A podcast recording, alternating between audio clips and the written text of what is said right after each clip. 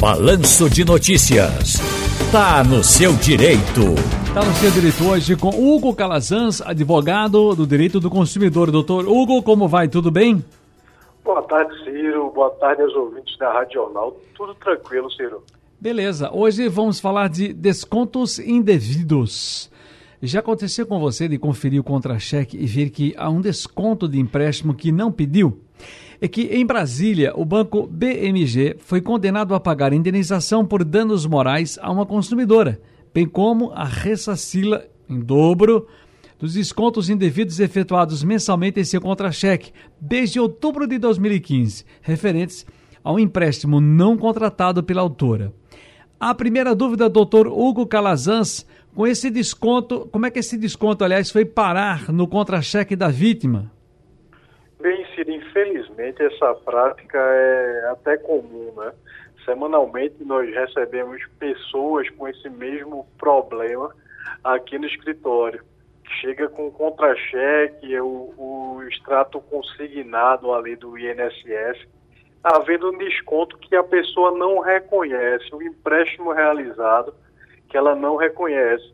Geralmente, essas situações são frutos de fraude ou fortuito interno, que seria aquele descuido do, do, do, do, servidor ali do banco, né, da instituição financeira.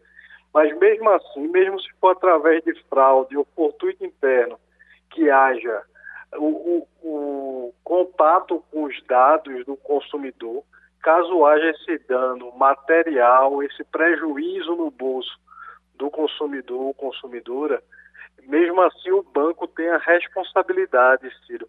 É, por tantas vezes esse assunto chegou na justiça que ele é sumulado, ele já tem um entendimento pacífico no Superior Tribunal de Justiça através do, da súmula 479 do STJ, né?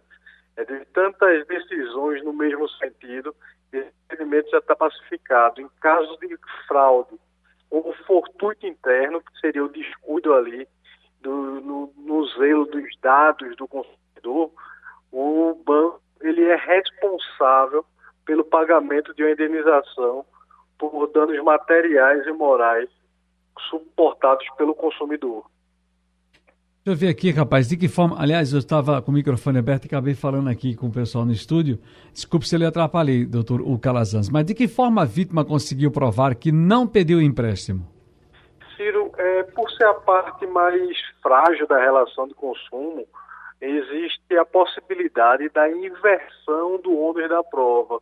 A parte contrária, no caso, a instituição financeira, o banco, ela que tem que comprovar que houve a, o contrato por parte do consumidor.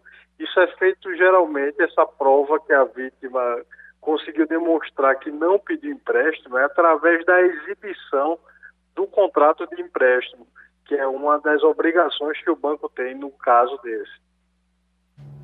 Entendo. Agora, aqui eu tenho outra história também. Como requerer a indenização? Primeiro passo que o consumidor, quando tiver certeza que não fez, não realizou aquele contrato de empréstimo, isso é uma fraude, né?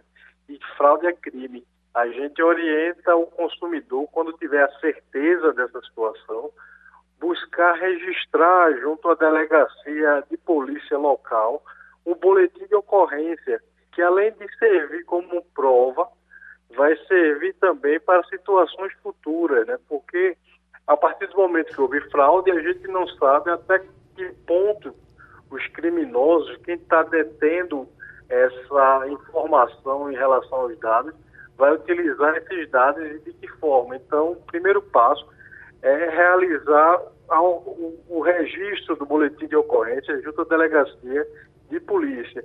E depois disso, com as provas, buscar um advogado de confiança para tentar a anulação do contrato de empréstimo, além de buscar uma indenização por danos materiais e morais suportados.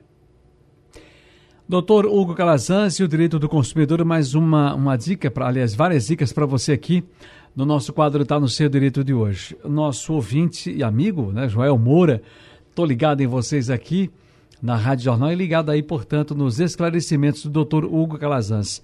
Será que ele quer algum esclarecimento que, é que ele pode fazer sobre aquele débito lá na, no caderno de Bael, hein, doutor Hugo Calazans? Pode ser, pode ser.